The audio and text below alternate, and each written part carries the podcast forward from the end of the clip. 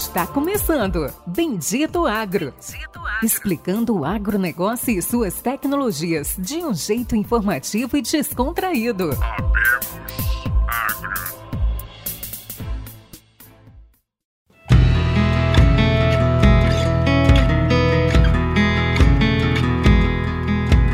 Olá pessoal, meu nome é Doris Palme, eu sou um meteorologista da Field Pro. Agora, em parceria com o Bendito Agro, toda segunda-feira estarei aqui contando para vocês os principais destaques da previsão do tempo para todo o Brasil e também a previsão detalhada para cada região. Vamos lá?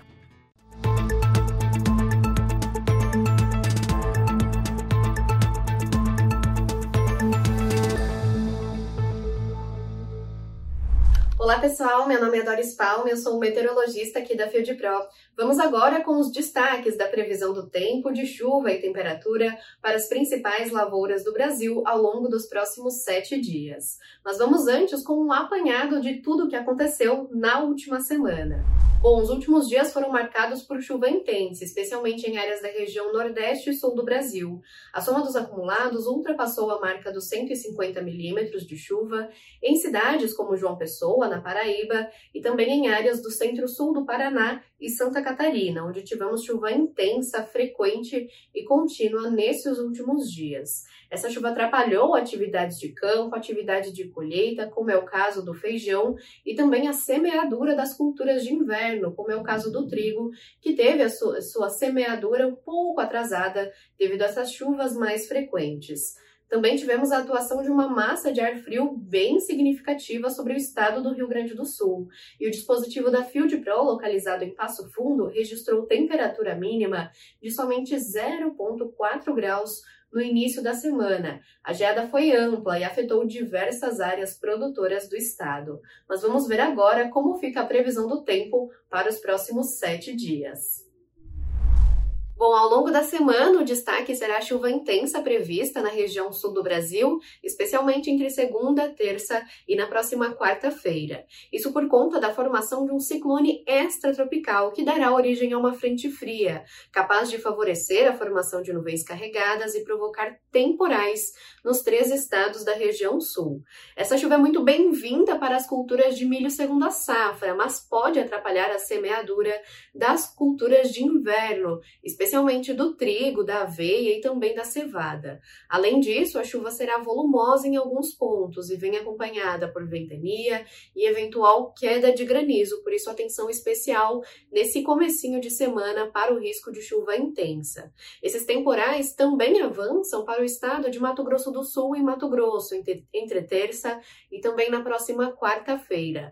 A chuva acontece de forma um pouco menos volumosa, mas pontualmente também tem previsão de temporais o que pode também atrapalhar atividades de campo nos dois estados, especialmente a colheita do algodão, que já iniciou na região norte e noroeste do estado de Mato Grosso do Sul.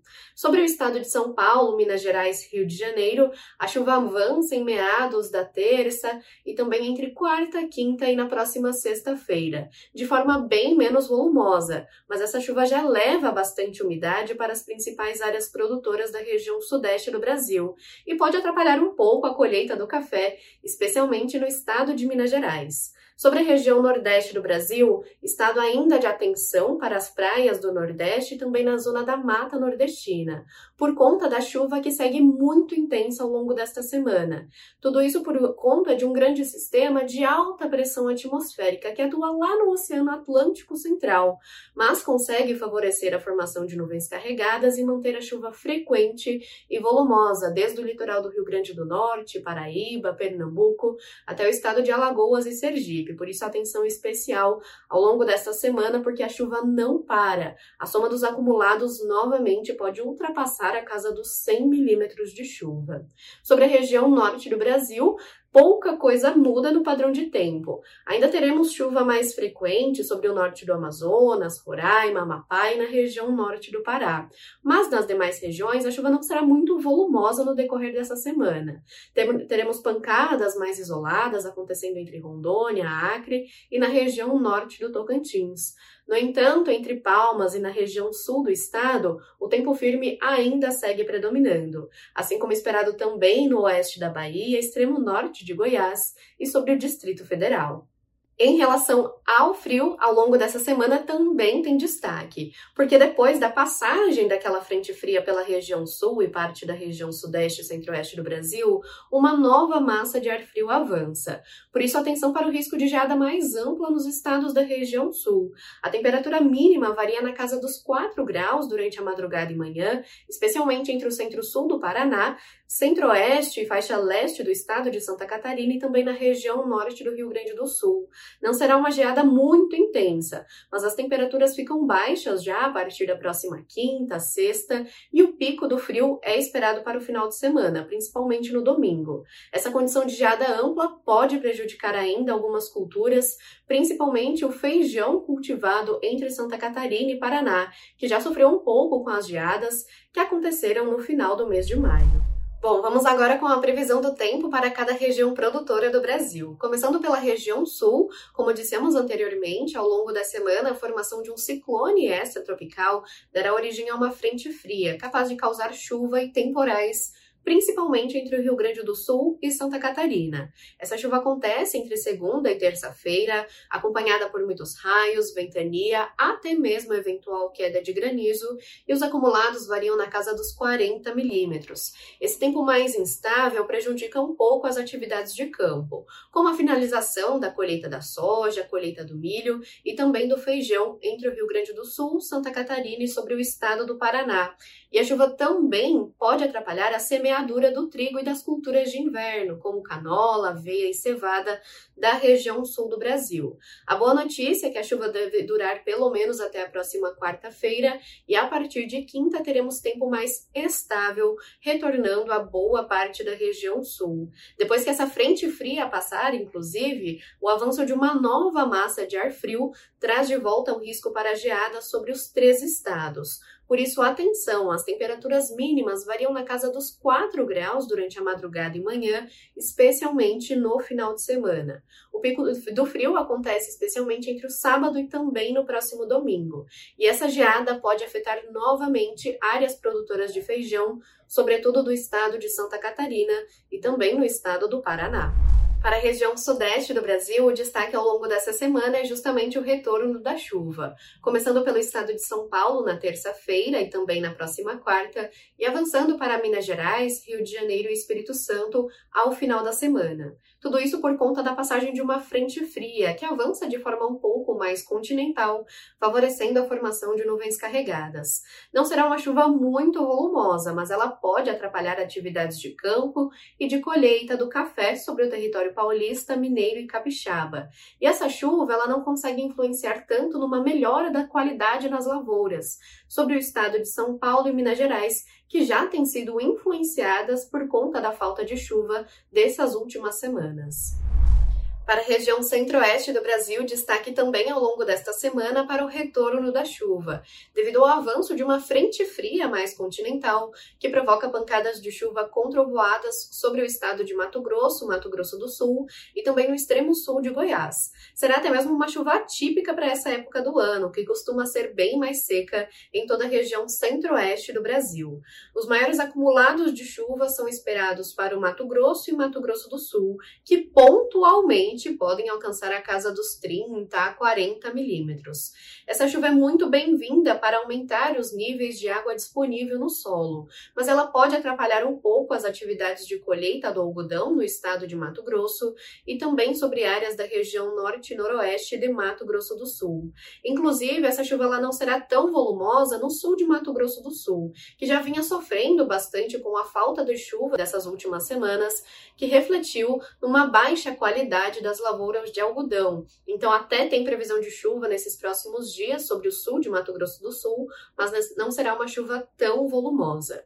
No estado de Goiás, a chuva fica mais concentrada em áreas da região sul do estado.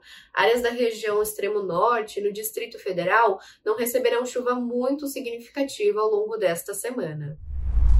Na região nordeste do Brasil, destaque especial ao longo desta semana porque a chuva não para na faixa leste da região.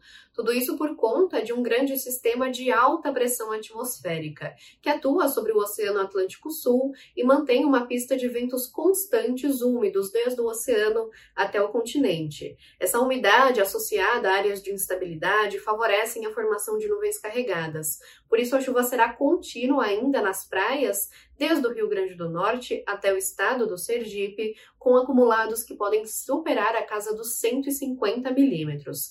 Essa chuva também avança para o interior, mas de forma um pouco menos volumosa. E a soma dos acumulados na zona da Mata Nordestina ao longo desta semana varia entre 40 a 50 milímetros de chuva. Sobre a faixa norte da região também chove, serão pancadas mais pontuais, e os maiores acumulados ficam concentrados entre o litoral do Maranhão e Ceará. No interior desses estados, inclusive sobre o estado do Piauí, a chuva é mais pontual, passageira e isolada e não deve atrapalhar as atividades de colheita do Matopiba. No oeste da Bahia, o tempo firme segue predominando, não tem previsão de chuva significativa ao longo desta semana e por isso a região ainda fica sob estresse hídrico, que já tem afetado algumas lavouras, como é o caso das lavouras de feijão do oeste baiano, que vem sofrendo com essa falta de chuva. Sobre a região norte do Brasil, ao longo desta semana, tem previsão de chuva em praticamente toda a região. No entanto, os maiores acumulados, mais uma vez, ficam concentrados entre o norte do Amazonas, Pará, Amapá e sobre o estado de Roraima, com volumes que podem superar a marca dos 70 milímetros na soma desses próximos sete dias.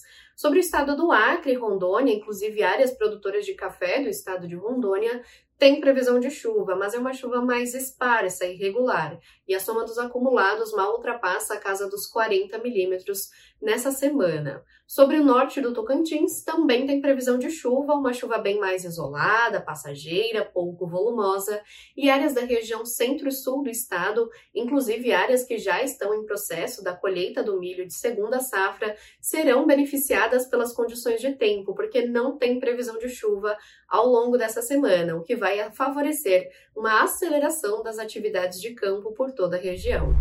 Bom, esses foram os principais destaques da previsão do tempo para as lavouras do Brasil desta semana. Fiquem ligados, porque toda segunda-feira tem mais previsão do tempo aqui em nosso canal no YouTube. Não esqueçam de curtir, compartilhar esse vídeo e também ativar o sininho das notificações para você não perder nenhuma novidade. Até mais!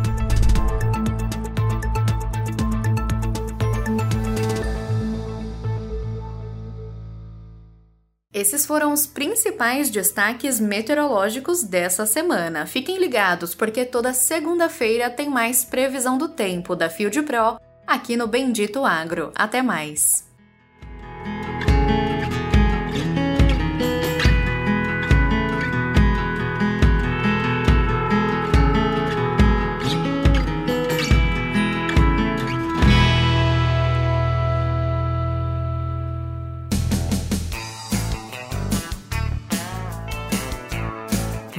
Ouviu Bendito Agro. Acompanhe o nosso programa nos principais aplicativos de podcasts e fique por dentro das tecnologias envolvendo o agronegócio.